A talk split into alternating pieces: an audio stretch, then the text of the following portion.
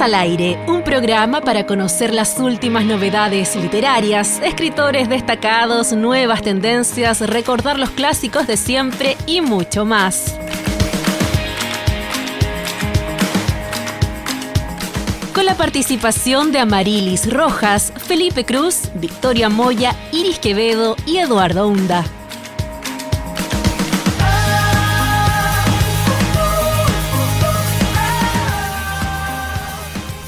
Hola, hola, ¿qué tal? ¿Cómo están? Muy buenas tardes, bienvenidas y bienvenidos, bienvenidos todos a un nuevo capítulo, una nueva edición de Libros al Aire en este 2024, primer programa de este año 2024 que estamos haciendo por supuesto aquí en la radio Universidad de Concepción, como cada semana, salvo las semanas previas por supuesto por estos lunes feriados que tuvimos que nos han amargado un poco la, la frecuencia, pero ya estamos aquí compartiendo junto a ustedes, como decíamos, a través de la radio UDEC, ustedes nos escuchan en el 95.1 en FM y también en radioudec.cl. ¿Cómo estás Felipe? ¿Cómo te va? Oye, bien, bien, porque el clima hoy parece que nos acompaña, parece. Así que aquí, aquí estamos. Sí, como que, que bien que mal nos encontramos, pero también están estos feriados. Igual comienza esta fase de libros al aire en que todavía estamos en temporada 2023, pero en el 2024 es que igual nos quedan semanas para conversar, nos quedan libros, es temporada de libros, lo hemos anunciado también en muchas ocasiones, así que estamos listos, prestos, dispuestos. Eso sí, dos de nosotros, tres, perdón, tres, tres. Ah, te estoy mirando, Fidel. Habemos tres, eso sí. Exactamente, puros hombres en, esta mm, ocasión. Nos falta la compañía uh, femenina, claramente. Así que le enviamos un abrazo cariñoso y necesitado, podríamos decir, Felipe, hacia nuestras compañeras, Amarilis, Iris y Victoria que por diferentes circunstancias no han podido estar aquí el día de hoy. Esperamos que este capítulo sea tan agradable como son todos los capítulos de Libros al Aire. Y eh, claramente saludamos también a Fidel Quinan, que nos acompaña siempre en la producción de eh, Libros al Aire. Decíamos que hay eh, temporada, por supuesto, por resolver. Aún nos quedan algunos capítulos de este mes en enero, porque tenemos algunas actividades que ya les estaremos contando en la segunda parte del programa. Pero además, siempre hay libros, siempre hay autores, siempre hay entrevistas. Y hoy también contamos con un invitado que además nos acompaña aquí en el estudio otro hombre, además, eh, Felipe, ¿qué le vamos a hacer? ya, pero felices, felices justamente de tener a Claudio Salamanca, escritor, odontólogo, montañista. Estoy seguro que hace muchas cosas más, pero ya le, ya le iremos contando. En primer lugar, el saludo para ti, feliz año todavía. ¿Vale el feliz año? ¿ah? Sí, yo creo que, sí. Bueno, bienvenido a Libros A, lo mejor no con abrazo, pero sí, ya vale todavía. bienvenido a Radio UDEC, en el fondo. Muchas tu gracias. casa también como ex estudiante de, de esta casa de estudios. Muchas gracias. Eh, un saludo para usted igual, estoy súper contento de volver acá. Eh, en general siempre vengo a Conce, pero yo creo que post pandemia ha sido bastante irregular. Entonces yo creo que hace un tiempito ya que no, no me acercaba por, por estas tierras y es súper entretenido volver acá y darme cuenta de nuevo que en verano como que parece que se acaban las clases, pero afuera está todo pasando. Entonces como que es entretenido encontrarse como con esa vida que hay aquí en la universidad que en donde vivo actualmente, que un pueblito más chico, es, como más, tranquilito. Pero acá afuera está todo pasando, así que igual el ratito que estuve ahí mirando ya, ya me dejó contento. Sí, el ambiente que se vio acá en la UDEC, en el campus de la Universidad de Concepción, aquí en pleno, eh, en pleno centro de la ciudad también es bastante llamativo y la verdad es que para quien quiera encontrar algo va a encontrar algún programa aquí en la universidad.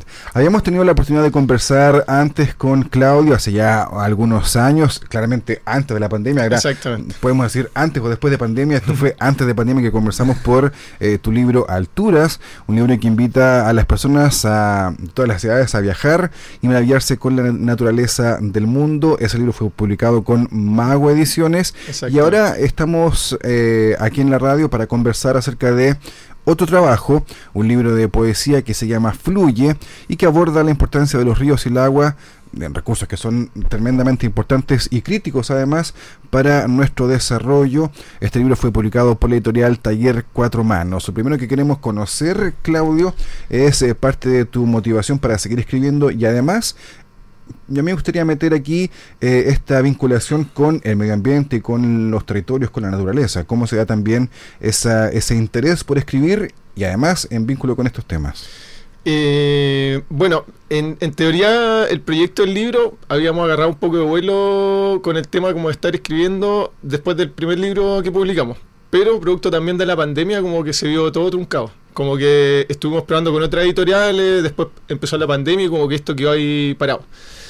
Eh, pero siempre el proyecto estuvo, pues, yo les digo que más o menos la pandemia, ¿cuánto fue? Como 2020 por ahí, el libro ya, ya estaba como en, proceso de, de, sacarlo, pero se quedó todo truncado hasta que nos encontramos con Taller Cuatro Manos.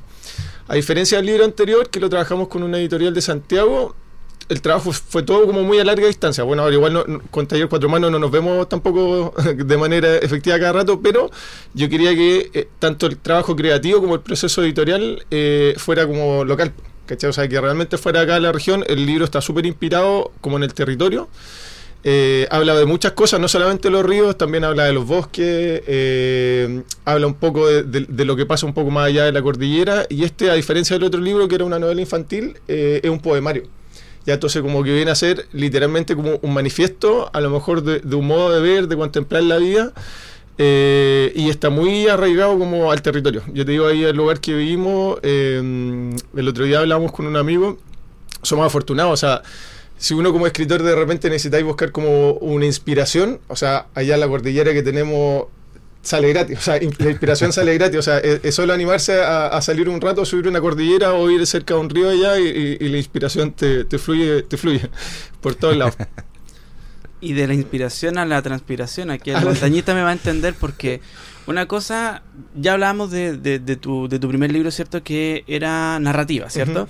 Y ahora saltamos a la poesía. ¿Cómo es de alguna manera cambiar el... No, es cambiar el estilo, es cambiar un poco el registro en el fondo. Cómo hacer el abordaje de esa inspiración, ¿cierto? La cordillera decías, pero hay mucho más, ya lo vamos a abordar, pero cómo saltamos de esa inspiración que está dando vuelta, revoloteando, a la poesía, que es un registro quizás... Totalmente diferente. Claro. Sí, sí, sí. sí.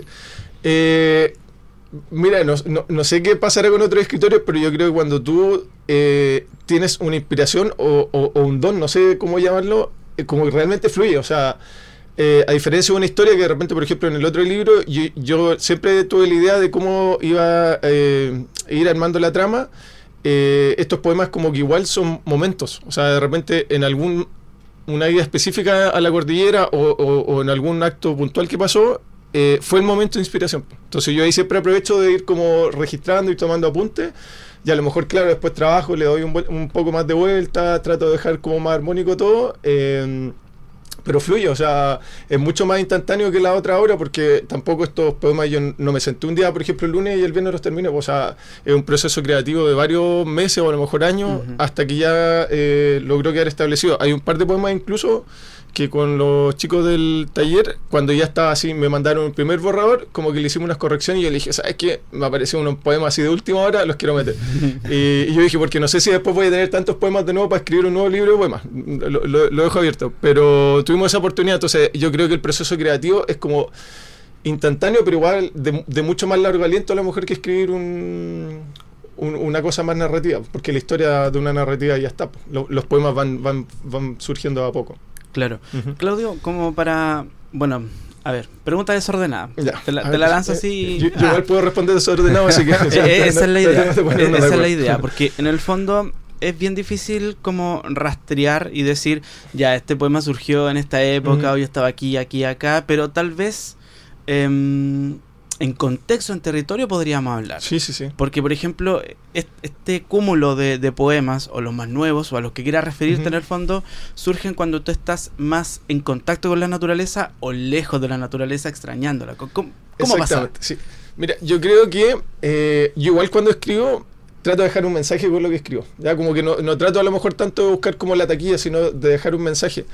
Y eh, yo creo que actualmente como sociedad eh, como que nacemos y estamos programados como para vivir. Y, ese vivir muchas veces significa ir al trabajo, tener la plata a fin de mes, comprar las cosas en el supermercado, etcétera, etcétera.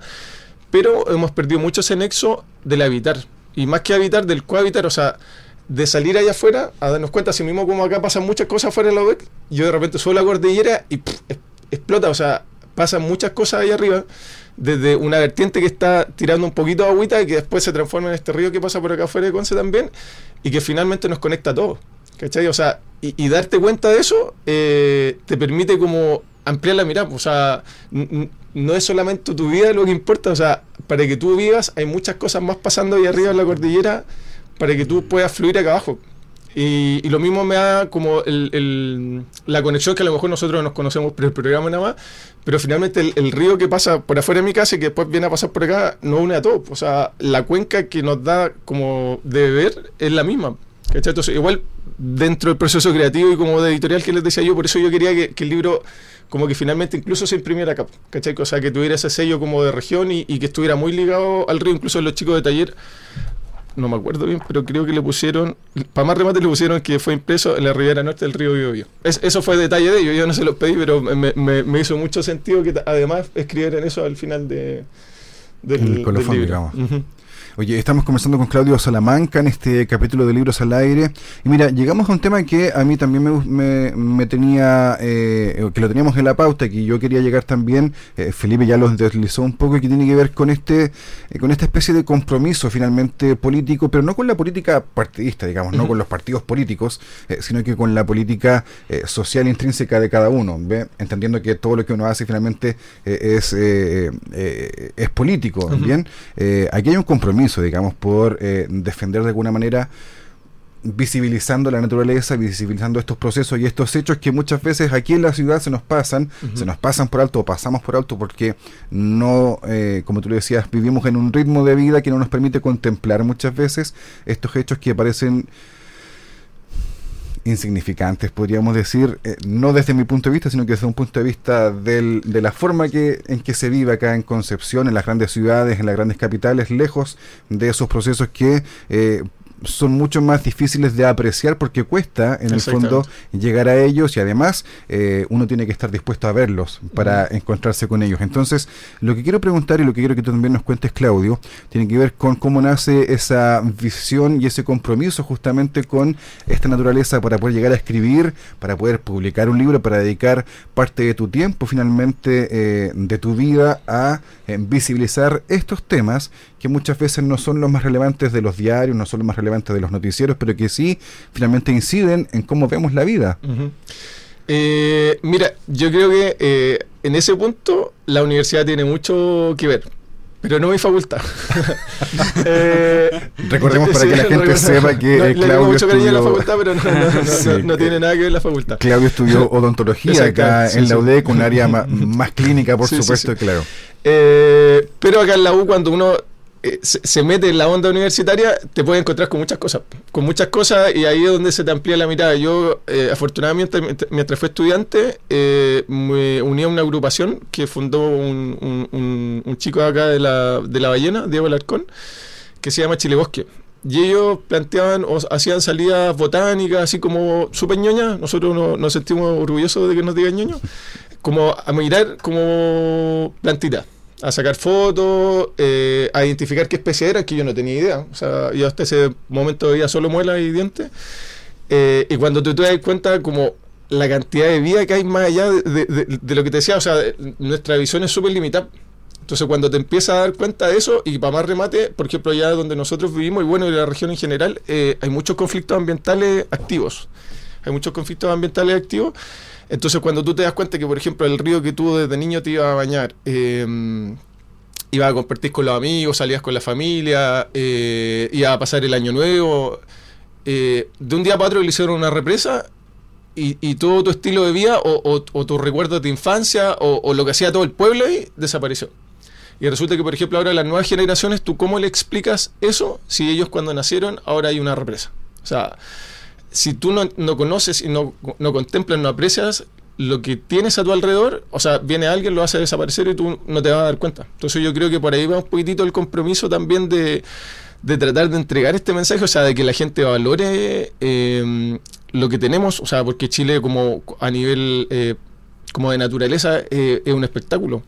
Eh, pero al mismo tiempo no lo sabemos cuidar, y no lo sabemos cuidar no solamente como, como una empresa que pueda venir, sino que tampoco como sociedad. O sea, lamentablemente nos hemos estado alejando todos los años más y más y más de ese concepto natural eh, y finalmente nosotros somos parte de eso. O sea, cuando de repente, no sé, te pongo un ejemplo, si nosotros en nuestro pueblo ahí arriba se, se nos ocurrió empezar a tirar, porque estamos en plena precordillera ahí, eh, a contaminar el río. O sea, queda la escoba, hasta acá, hasta Concepción va a quedar la escoba. Eh, entonces, al final, sí o sí, cualquier eh, acto que nosotros hagamos contra la naturaleza, aunque estemos acá en Concepción, de una u otra manera nos, va a rebotar. Y actualmente con el tema del cambio climático, o sea, no puede haber una cosa más evidente que eso. No, necesitamos entrar mucho en detalle de que efectivamente lo que nosotros hagamos mal va a tener repercusiones en nosotros, pero sobre todo para las generaciones que vienen después. Ese, es un conflicto fuerte. Totalmente. Incluso para mejorar, porque por ejemplo, eh, estamos a 8. El día 12 de enero el Tribunal Internacional de los Derechos de la Naturaleza va a sesionar aquí en el Bio, Bio justamente por el modelo de el modelo forestal y los mega incendios del 2023 para sacar lecciones y, y prevenir, aunque uno sabe que con tal aceleración del cambio climático igual es bastante complejo, pero fíjate que es también parte del mensaje es político, no partidista, ojo, pero sí es meramente político el hecho de que entre todos vayamos apañándonos y tratar de sacar esto adelante, porque algo que también tiene mm, este poemario fluye es, lo decíamos, territorialidad y eh, cooperativismo. De alguna manera, el hecho de ir recopilando la historia, el recopilar quiénes somos, hacia dónde vamos, quiénes fuimos. Eh, entonces es súper pertinente que libros como estos lleguen en este momento, precisamente. Em, ¿Qué, digamos, qué, qué es lo que... Em, cómo, ¿Cómo se viene este, este libro? Porque de alguna manera está aquí, nosotros lo tenemos, tenemos la fortuna de tenerlo, pero hay presentación, hubo presentación.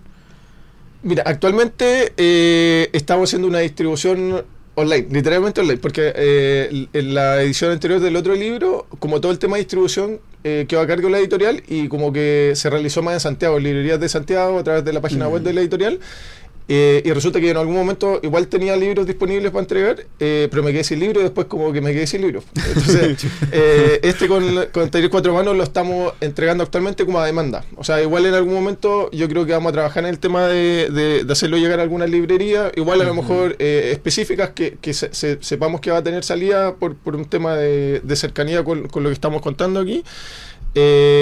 vamos a seguir igual con la distribución eh, a través de, redes sociales principalmente, y presentación igual se vienen. En Santa Bárbara yo creo que si no ahora en el verano, en marzo, ya porque tenemos por ahí un contacto con, con, hacer algunas actividades con algunos colegios y también a través de la biblioteca municipal.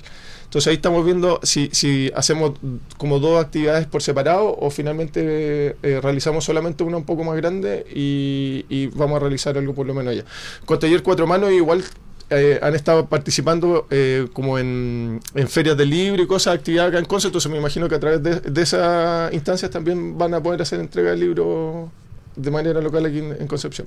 De hecho, tengo la idea de que los vimos en la Furia del Libro. Sí, sí, sí, sí, sí, sí, estuvieron, ¿verdad? Pero igual fue, fue una trampa porque ahí todavía no estaba listo, listo, y, llegaron, alcanzaron a, sacar dos. Entonces lo llevaron igual, así como ya los vamos a llevar, fue tenerlo allá, pero no, no, no había tirado, no, no, había salido el tiraje completo todavía. Entonces ahora igual ya, ahora ya tenemos como stock, incluso tenemos una lista de espera ahí porque la, la, primera distribución que hicimos como que ya se, se entregó. Entonces ah, ahora los que siguen pidiendo los, los vamos anotando porque después de la segunda quincena de enero yo creo que, que viene la segunda impresión la cuestión es conversar nomás. Sí, sí, Oye, de hecho, precisamente hemos estado eh, hablando de Editorial Cuatro Manos, así como por la tangente, digamos, de los temas, hemos hablado también de ellos, pero yo quiero preguntar justamente cómo fue el trabajo con, con este editorial. Ya tú nos decías que en comparación con la editorial de la región metropolitana, sin desmerecer, por supuesto, ese trabajo, este es un trabajo distinto, hecho acá en la región, y además eh, Cuatro Manos tiene una eh, visión que, como decía Felipe, es también mucho más colaborativa, ellos forman parte además de esta cooperativa de editoriales del Fío Fío. Entonces hay también una visión que me parece que es similar y compartida, además. ¿Cómo fue también ese encuentro, ese vínculo y ese trabajo, finalmente, Claudio? Sí. Eh, yo creo que ah, fue como una luz, talles cuatro manos en, en su momento, porque, como te decía, estábamos trabajando con otra editorial que en, periodo de pandemia como que tuvieron un problema interno, no, no, no, supe finalmente qué pasó, pero como que dejaron trabado la edición del libro y me, vinieron a avisar post pandemia. Entonces yo todo ese periodo estuve como esperando así como, ¿qué pasa, qué pasa, qué pasa? Y nunca tuve respuesta. Entonces en algún momento por ahí me, comuniqué con gente de cooperativa Fío Fío y terminamos llegando ahí al, taller Cuatro Manos.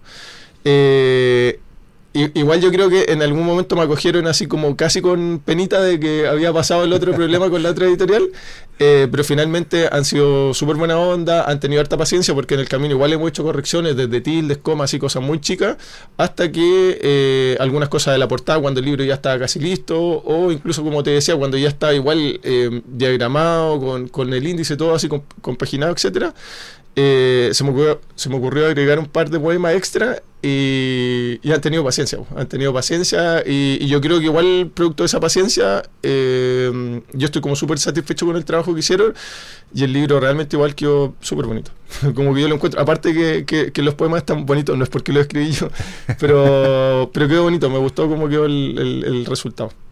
Súper, e-, eso también es importante, que, uno quede satisfecho con eh, este trabajo, porque aquí uno pone a disposición de otras personas también el trabajo que uno ha estado haciendo y eso me imagino que también es eh, satisfactorio de ver finalmente. Yo quiero hacer un, detalle igual que justo no me, no habías preguntado, pero yo me, voy a auto Muy bien.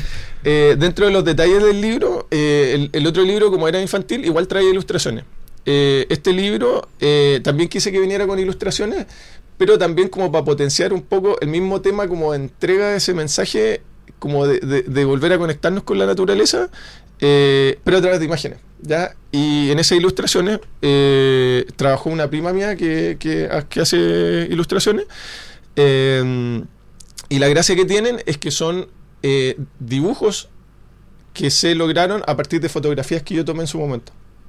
¿Ya? Entonces, o sea, esa, esas ilustraciones que están ahí tienen su correlativo en foto. O sea, e, es una imagen que existió. No es una imagen inventada. O sea, obviamente el dibujo está con, con, los detalles que tiene, pero sí, sí, sí. Pero eh, son fotografías. Son fotografías que fueron ya a la ilustración. Y la gracia igual de la portada que quería comentar un poquitito eh, es que representa la silueta de los volcanes que se ven desde el puente Quilaco, que es el puente que divide Santa Bárbara de Quilaco por donde pasa el río Bio, y es como la portada que tenemos en Santa Bárbara. O sea, tú cuando miras hacia la cordillera, esta silueta es la que se ve. Así que ese, ese era un detalle no, no, no, menor que quería resaltar. No menor, claro, que de alguna manera está todo presente. Bueno, dicen, no es posible tenerle, temerle a la noche después de aprender a leer las estrellas.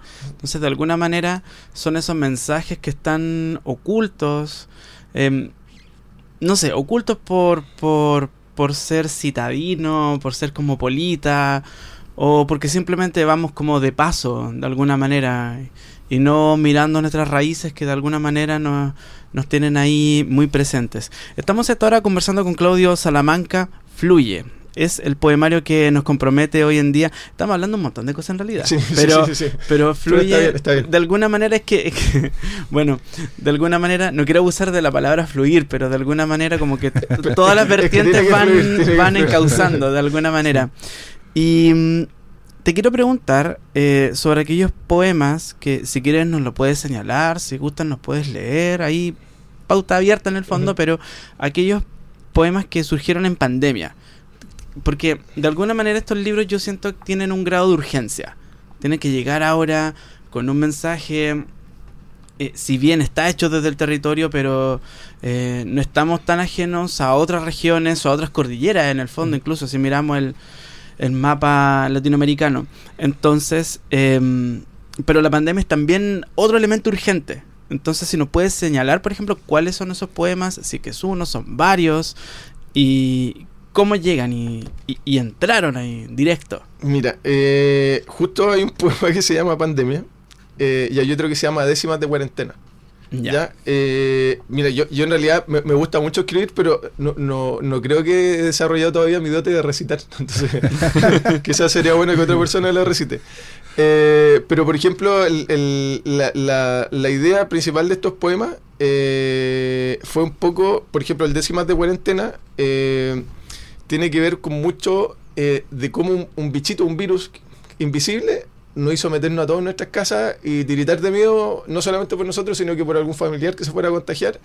Eh, y nos dio esa urgencia como de, protegernos entre todos. O sea, por, un bicho que no se ve, nos protegimos todos.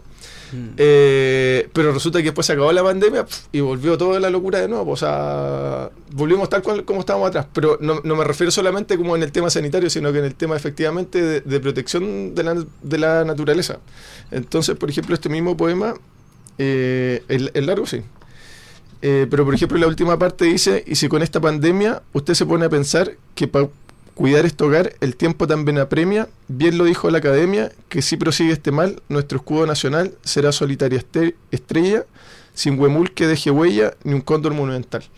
O sea, aquí eh, es un tema de, reflexión que, claro, o sea, estábamos todos preocupados por el virus de la pandemia, pero se acabó la pandemia y estamos con una crisis fuerte de conflicto con la naturaleza. O sea, nosotros estamos generando ese conflicto y lo pasamos por alto. O sea, todos los días están pasando cosas de, daño a la naturaleza y, la academia lo ha dicho. O sea, si no paramos, esta cosa no, no tiene buen, buen final. Eh, y aún así no, nos preocupamos. yo, creo que realmente cuando nos empezamos a preocupar un poquitito eh, es cuando pasa un desastre, pues, así como una inundación, una sequía fuerte, un terremoto. Ahí como que nos acordamos que somos como de, carne y hueso. pero Cuando está ahí el volcán de alguna manera. y, lo decimos como en medio metáfora, porque no, no vemos la energía acumulada que hay ahí, sino que ya cuando explota la cosa como que entramos a, preocuparnos en, en, malas cinco minutos y después seguimos. volvimos a lo mismo atrás. Mm. sí. Oye, a propósito de lo que yo señalaba delante de esta postura, en el fondo eh, que, que, es política, pero que en el fondo representa una postura frente a la vida, en, en el cómo yo me sitúo frente al sistema, frente a, a, a, lo que a las costumbres y las tradiciones, hay un poema que se llama Mi huerto, ah. que a mí eh, transparentemos, Felipe, que tenemos un par de libros acá además y que eh, vamos, a estar además sorteando dentro de los próximos días. Eh, pero este poema, eh, Mi huerto, para mí refleja justamente aquello que conversamos. Dice, decidí traer a mi huerto el monte, llevo aromas salvajes a mi mesa, llevo colores que adornan mis recetas, llevo canastos cargados de sorpresas. Decidí traer a mi huerto el monte, junto vallas, raíces y cortezas, para endulzar, para saciar, para sanar, traigo murtas, traigo fresas. Decidí traer a mi huerto el monte, busco cada ingrediente con destreza, tengo maqui, tengo chaura, tengo menta, tengo un patio sembrado de promesas. Oye, qué envidia me da leer este poema y pensar justamente en esos ingredientes, en esa forma de ir a buscar, en esa forma de llenar la mesa con productos naturales, además, Claudio. Yo hace tiempo igual eh, me, he propuesto como meta, o sea, lo estoy haciendo hace muchos años, sí, eh, en la propagación de flora nativa. Entonces, eh, literalmente, o sea, me, me, representa mucho, qué bueno que leído ese poema, me gusta mucho porque e-, es algo que trataba de pegar en mi familia sobre todo, o sea, el campo de mis papás lo tengo lleno de plantas, lleno de plantas, de árboles, eh, y actualmente, como digo, o sea, muchas de esas plantas que voy llevando eh, las he estado propagando yo. Entonces yo creo que igual, no sé si eh, trato de transmitir eso, o sea, si, si, si no, necesitamos ser como Goliat o, un gigante como para lograr cosas, o sea, yo creo que el despertar muchas veces tiene que ser individual. O sea, mm ustedes que hablaron de política, de repente los despertares colectivos son como una ampolleta que se prende un interruptor, se apagó el interruptor y se acabó el despertar colectivo. Pero mientras no se encienda esa chispita como interna, o sea, de nosotros darnos cuenta de lo que está pasando alrededor, eh, yo creo que es un poco difícil que cambien las cosas.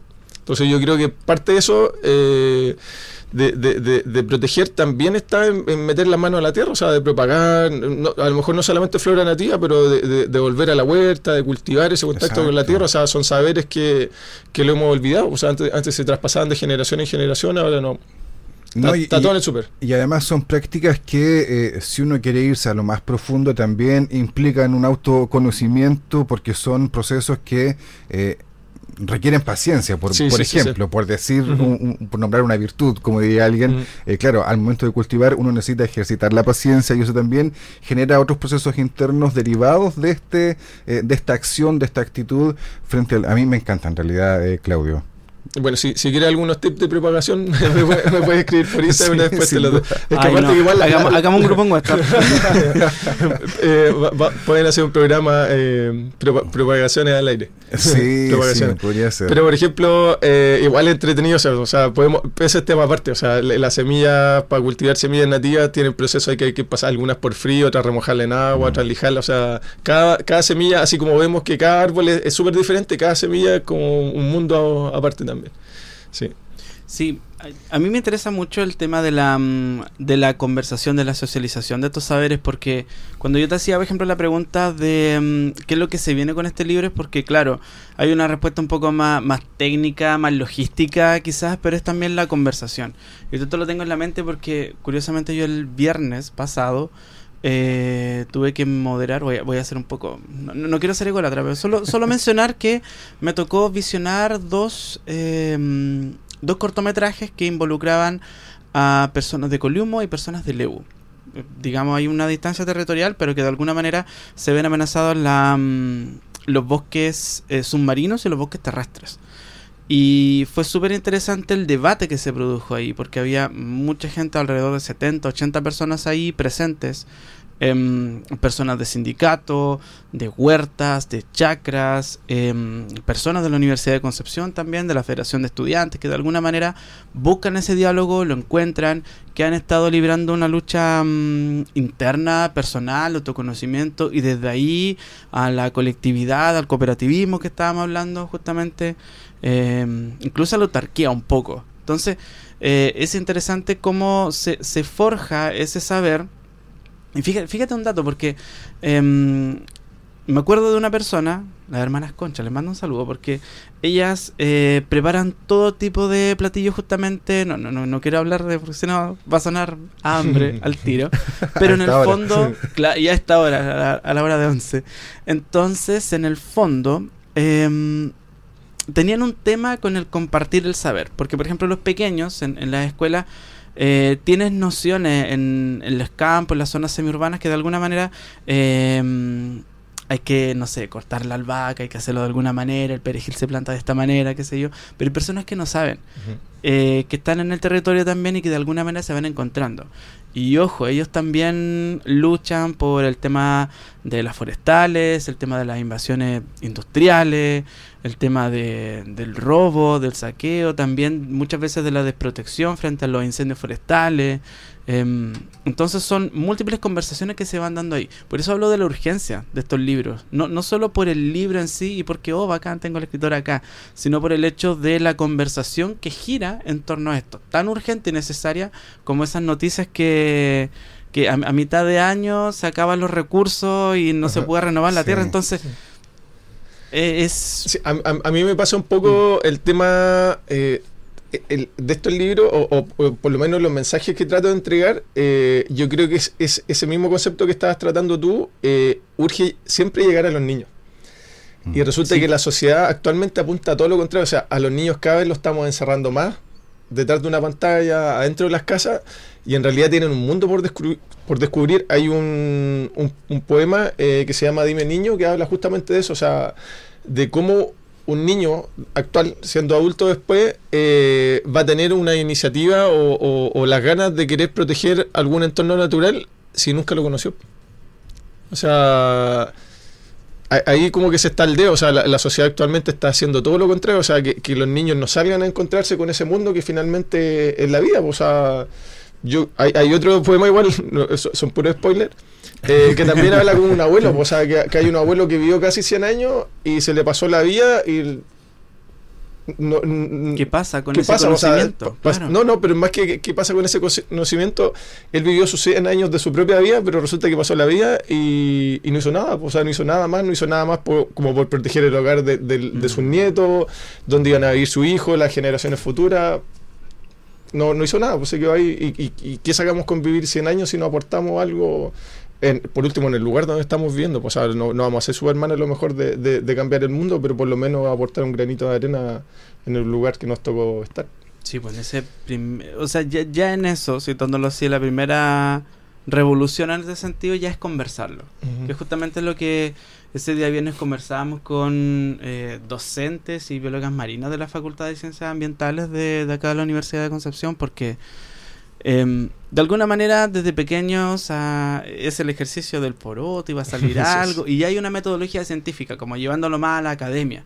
Pero de alguna manera, como que nos ponen visera y empezamos a mirar y nos ponemos a escribir. Y viene una paz y viene algo que de alguna manera es importante, pero no lo urgente. Voy a hacer hincapié en eso. Entonces, dejamos todo eso de lado, que es hacia adelante y hacia atrás. O sea, es el legado para las generaciones futuras, para el presente también, y son nuestras raíces ancestrales, espirituales, literalmente un entramado que, que nos cobija y que está también ahí como golpeándonos. Entonces, desde ahí hay que trabajar. Sí, sí, exactamente. Sí, no, es que ahí... Eh y, claro, no, nos desviamos quizás en parte, pero es que está todo unido. Porque, sí, pero de, todas maneras, lo, bueno de esto es que, por ejemplo, eh, es bacán poder tener estas conversaciones porque al mismo tiempo me permiten explayar de, qué quiero transmitir igual a través de, los poemas, porque yo podría venir y leer todos los poemas recitados de memoria, eh, pero es bacán poder transmitir un poco el mensaje o lo que quiero tratar de exponer en el libro. Sí, sin duda que, es una postura que a nosotros nos parece eh, muy interesante.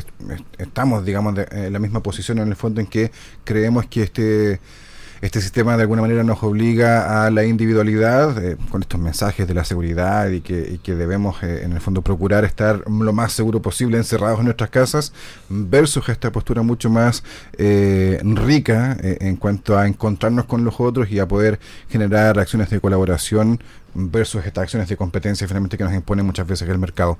Eh, Claudio Salamanca, estamos comenzando con el eh, autor de este poemario, Fluye, un libro que es editado por editorial eh, Taller Cuatro Manos, ilustrado además, no, lo no la nombramos, a Victoria Arriagada, que es la persona que ilustró también este libro.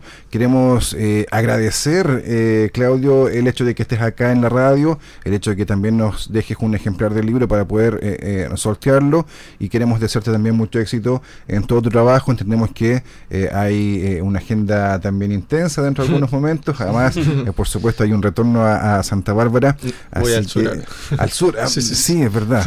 Eh, entonces, eh, queremos agradecer entonces por estos minutos de conversación, mucho éxito y reiterar las coordenadas para que la gente también pueda acceder a este material, a este libro Fluye. Reiteremos entonces dónde pueden encontrar este libro. actualmente me pueden contactar a través de redes sociales, CL Salamanca, o también a través de la página de Taller Cuatro Manos.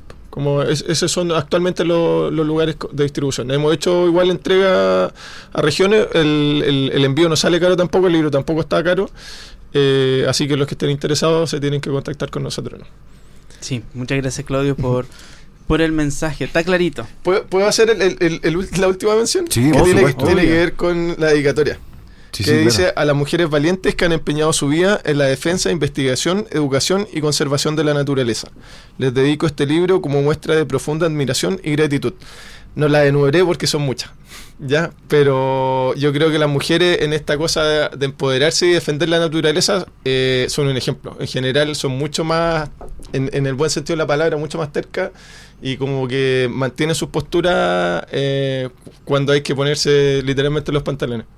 Así que no las voy a nombrar porque son muchas, pero yo creo que nos sumamos a ese saludo, eh, Claudio, porque sin duda que hay mucho trabajo por hacer y también eh, son muchas veces estas mujeres empoderadas justamente las que lideran este, este tipo de trabajos de conservación y de visibilización nada más de eh, prácticas ancestrales, de también conocimientos que esperamos no se pierdan finalmente.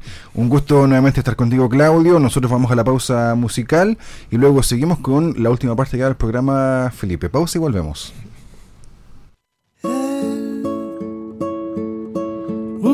Único secreto es que no hay ninguno. El mundo está desnudo frente a uno.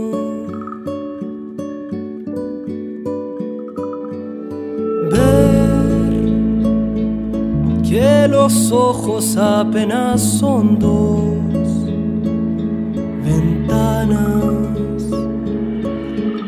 detrás de las murallas. La montaña,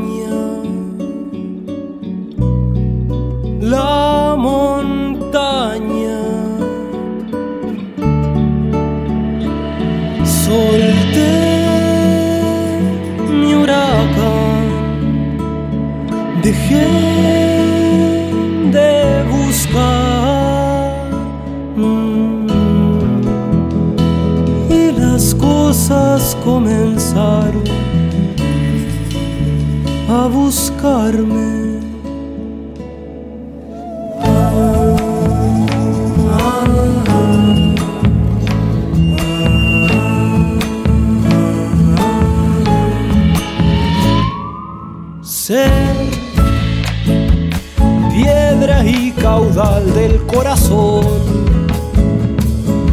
florido, cerrar y abrir el nido,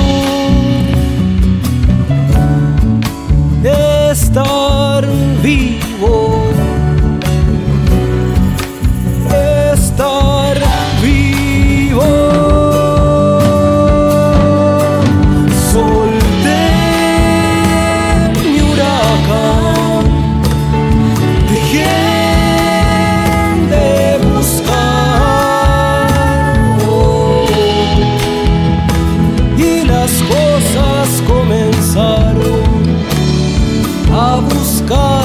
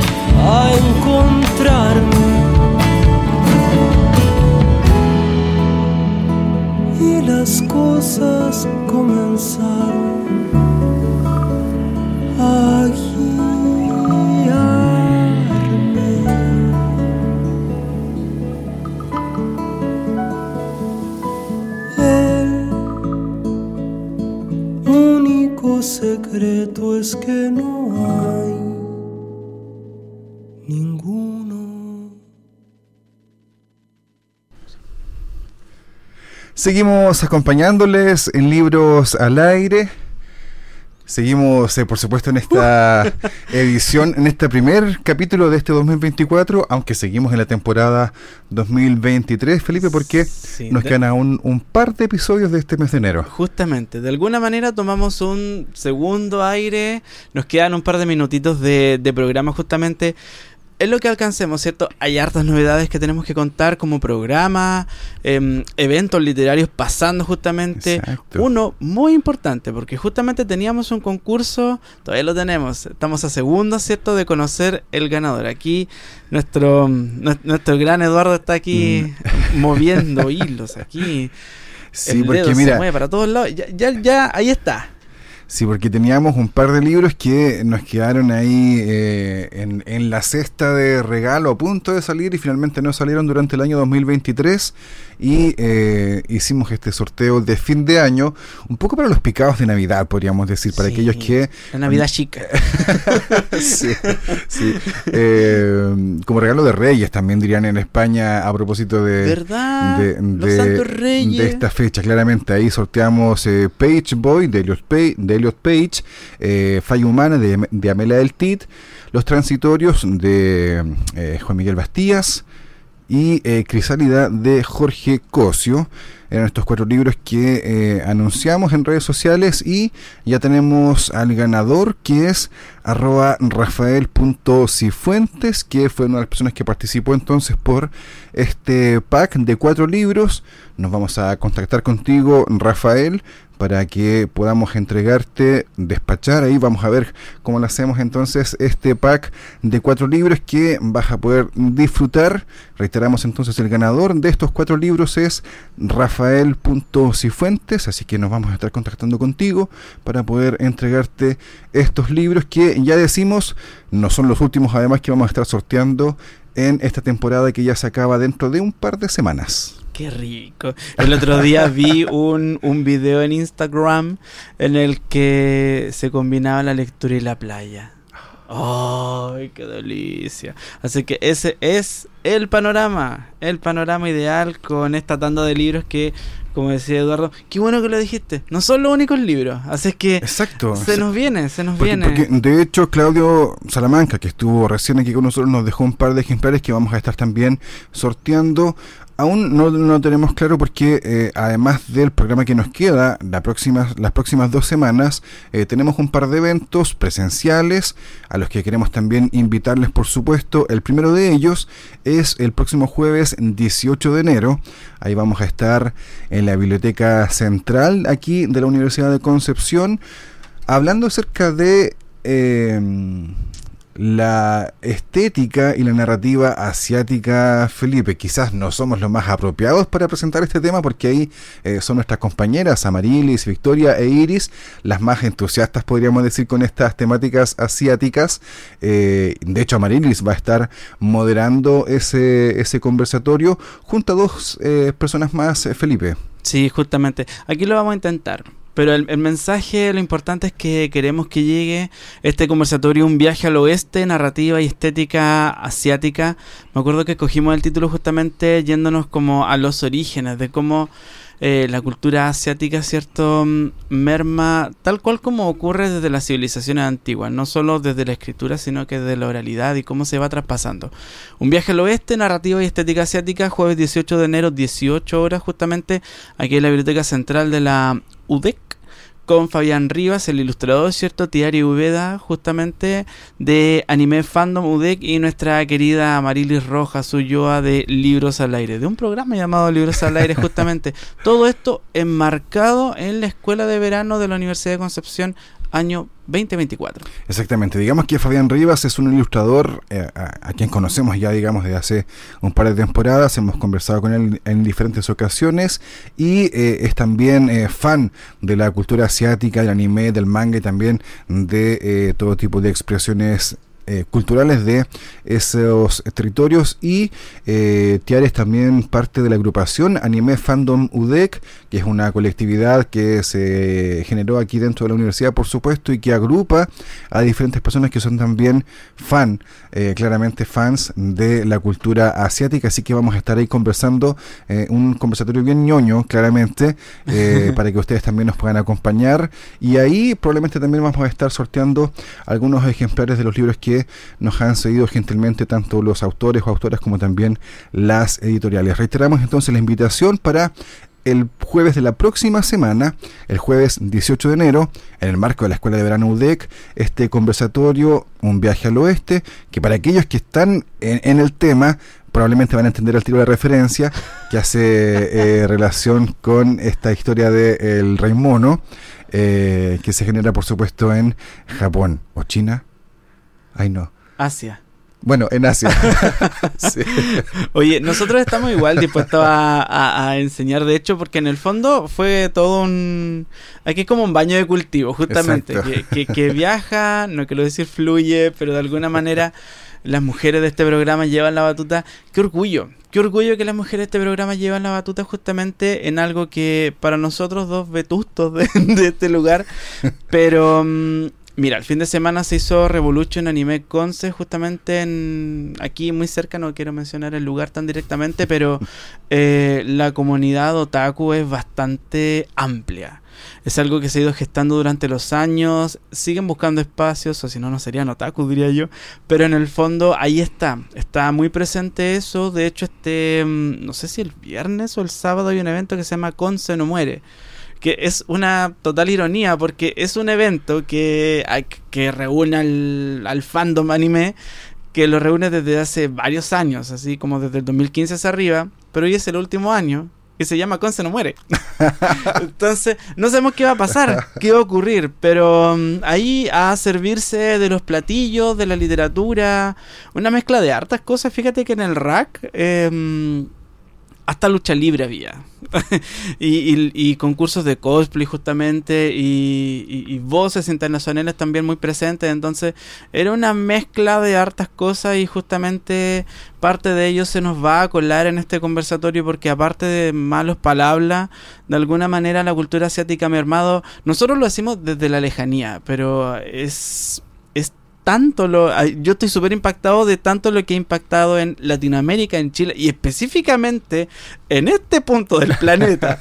porque hay fandom y hay harto, harto, harto. Hombres y mujeres eh, de diversas edades, por supuesto. Y es, y es algo que, que aglutina muchas cosas. Por ejemplo, quizás no reúne tanto como videojuegos, como pasan en otras culturas, pero si nosotros examinamos así al, al callo juegos de cartas, por ejemplo, que también tienen un relato, tienen una historia, tienen personajes, y uno dice, oh, tiene un conflicto, tiene esto. Y ahí como que se va abriendo esa brecha de espacio-tiempo, donde quizás seguimos hablando de literatura en un mazo de cartas y que uno va construyendo la historia a medida que el juego se va desarrollando. Es súper loco, pero son también los tiempos que corren. Y son influencias que, claro, no podemos eh, desconocer, sobre todo a quienes eh, de alguna manera crecimos también viendo algunos animes en ese momento quizás no lo sabíamos eh, como, como una expresión tal eh, de esa forma, pero sí eh, vimos, no sé, Dragon Ball, los Supercampeones o Capitán Subasa, como se llama ahora, Sailor Moon, Ranma, todos esos, esos animes que vimos en el fondo también son parte de esa cultura asiática que esperamos reflexionar justamente en este conversatorio uno podría ampliar justamente la mirada a la literatura eh, más clásica con autores mm, conocidos como Murakami, por ejemplo, eh, que también tienen su, eh, sus seguidores, por supuesto, en América Latina y también acá en nuestro país. Así que reiteramos la invitación para el próximo jueves 18 de enero en la Biblioteca Central de la Universidad de Concepción. Estaremos conversando junto a estas dos personas invitadas, Fabián Rivas y Tiare Úbeda, para conocer eh, más aún de la cultura asiática y cómo además nosotros percibimos esta cultura y estas expresiones culturales hay, otra actividad, eh, Felipe, para el jueves 25 de enero, que es el jueves siguiente, y que eso ya no es tan otaku, sino que tiene que ver con el proyecto FAIC, que nos adjudicamos eh, esta temporada 2023, un proyecto que se llama Entre Libros, un recorrido por librerías de Concepción, y que Vamos a estar presentando el jueves 25 de enero en la Biblioteca Municipal ahora de Concepción para que ustedes también nos puedan estar acompañando y vamos a mostrar parte de eh, los videos y las entrevistas que pudimos realizar en torno a esta labor y este legado de las librerías en Concepción. Es válido sentir orgullo por este equipo. es que de alguna manera y, es el sentir de muchas de las personas que entrevistamos, como contando un poco la, la de ese proyecto, que los libre, las y los libreros y libreras, las personas que venden libros, de alguna manera forman parte también de la mediación lectora. Y eso es algo que en políticas, en estrategias, ni siquiera en estrategias de mercado como que valoran ese rol. Salvo la persona que va a, X librería a conversar con X persona que sabe que la va a encontrar ahí y que van a hablar de ese libro o como me pasaba experiencia personal como pasaba en la mm, entonces que leo Concepción donde su director era muy fan de la ciencia ficción loco de remate por la ciencia ficción igual que uno, y de alguna manera yo sabía que ese libro iba a llegar en 20 días más y yo iba al día 20 y ahí estaba. Entonces, esa relación que se da en las bibliotecas, que se da en la pedagogía, que se puede dar en la academia, nuestra, mm, nuestra impronta en proyectos así es que también se da en las librerías. Y haciendo hincapié también en librerías penquistas, con toda la, letra y la tinta posible. Y la diversidad, además. Sobre la diversidad, sobre mm, el patrimonio, sobre la territorialidad, sobre el vecindario en el fondo, que es este, este paisaje por el cual cruzamos y compartimos y de alguna manera hacemos examen no solo a librerías que hoy están presentes, sino que también una librería en particular de la cual es legado hoy Concepción y que vamos a seguir hablando mucho tiempo de ella. Así es, así que les invitamos también a esta actividad que, que estamos organizando justamente. No, son, no somos grandes documentalistas, pero sí hemos hecho este trabajo con, con bastante cariño para que exactamente. Para que poder compartirlo con ustedes, eh, por supuesto en redes sociales y particularmente este jueves 25 de enero en la Biblioteca Municipal de Concepción. Reiteramos entonces las coordenadas: jueves 18 de enero, Biblioteca Central de la UDEC, jueves 25 de enero Biblioteca Municipal de Concepción para que ustedes nos acompañen y no se pierdan en el camino. Sí, también esas coordenadas las vamos a dar por nuestras redes sociales, por Facebook, Twitter, Instagram. Esto va a quedar en Spotify, también va a quedar presente ahí. Y mm, es importante recordar que aquí entran todos. Exacto, exacto. Así que bienvenidos desde... Mm, abuelita, abuelito, perrito, gatito, todos, todos en realidad. Así que felices de compartir y de aprender, porque de alguna manera, yo en particular sobre el viaje al oeste voy a aprender harto. Ambos, Felipe. Estamos ya terminando esta edición, cerrando este programa, primer programa de este año 2024, aunque seguimos con la temporada eh, anterior, 2023. Estamos ya próximos a terminar justamente toda esta temporada dentro de un par de semanas solamente. Queremos agradecer como siempre a ustedes, en primer lugar, que nos acompañan cada lunes aquí en Radio Universidad de Concepción, también en Spotify, en el momento en que ustedes quieran. Están ahí todos los capítulos disponibles, todas las entrevistas que hemos hecho esta temporada y también las anteriores están ahí en Spotify. También eh, saludar nuevamente a nuestras compañeras que hoy día no han podido llegar hasta la radio, a Marilis, Victoria e Iris. Un abrazo grande a las tres y también por supuesto a nuestro compañero Fidel Quinan que está ahí siempre en la producción de libros al aire.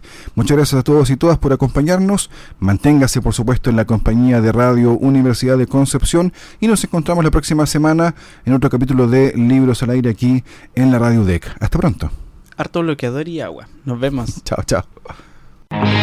Acabamos de disfrutar de la literatura en Libros al aire. Nos volveremos a encontrar la próxima semana en este mismo horario. Escucha todas nuestras entrevistas en radioudec.cl, librosalaire.cl y en Spotify.